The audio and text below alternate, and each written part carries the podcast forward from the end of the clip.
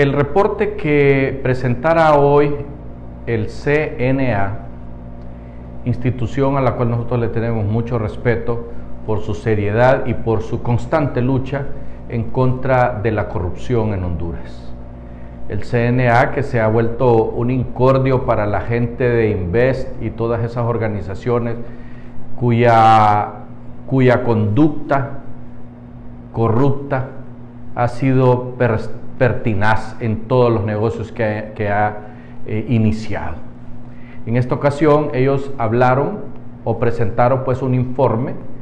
de lo que es la situación del hospital de San Pedro Sula, del traído de Turquía, por supuesto, que tiene, que adolece más bien de demasiados defectos y que los médicos que trabajan ahí la pasan muy, pero muy delicado, muy mal, al extremo que los servicios sanitarios que ahí hay no se pueden usar porque están contaminados. De manera que los médicos y las enfermeras y las doctoras tienen que andar con pañales para poder hacer su labor dentro de ese lugar que dicho sea de paso está mal ventilado y las puertas que tiene no son aptas para ingresar a los de, a los diferentes, eh, eh, a los diferentes eh, cuartos donde se llevan a cabo las diferentes acciones que hacen los médicos. ese hospital ha tenido que rebajar de 100 a 63 sus camas porque simple y llanamente no pueden dar atención en los espacios que ese lugar contiene. los equipos que vinieron son equipos obsoletos que no pueden ser utilizados porque no son para lo que se buscaba en el caso específicamente de aquellos equipos que se necesitan para oxigenar a los pacientes, en cuyo caso se tuvo que buscar eh, la compra o la ayuda de otros equipos del, del hospital catarino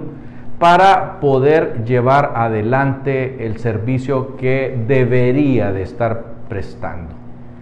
Eh, la sala COVID,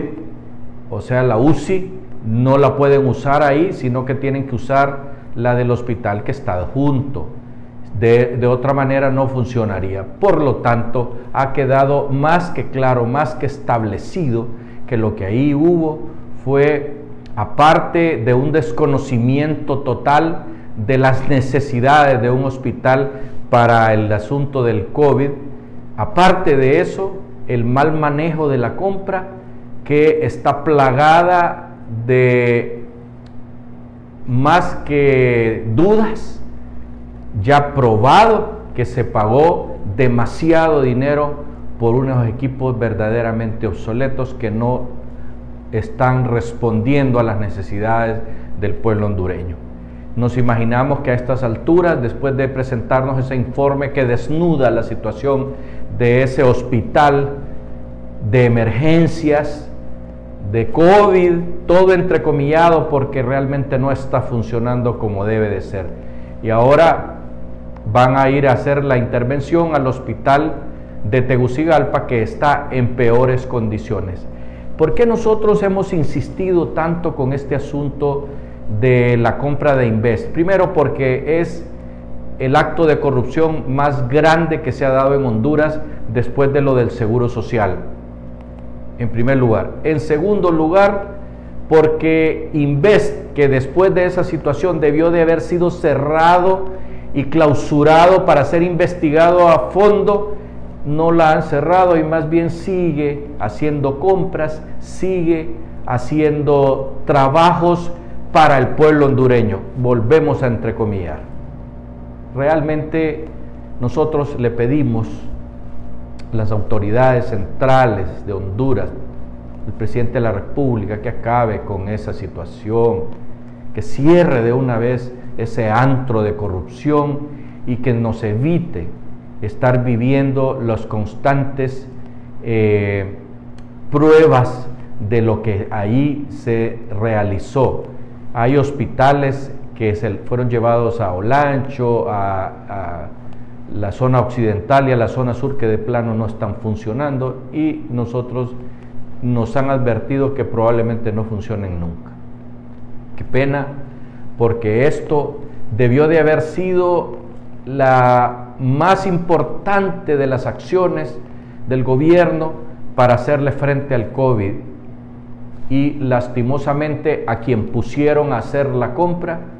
lo hizo de manera eh, con una intención de hacerse archimillonario y no le importó el pueblo hondureño, no le importó la situación que íbamos a vivir los hondureños después por falta de camas y de unidades de emergencia. Hasta pronto.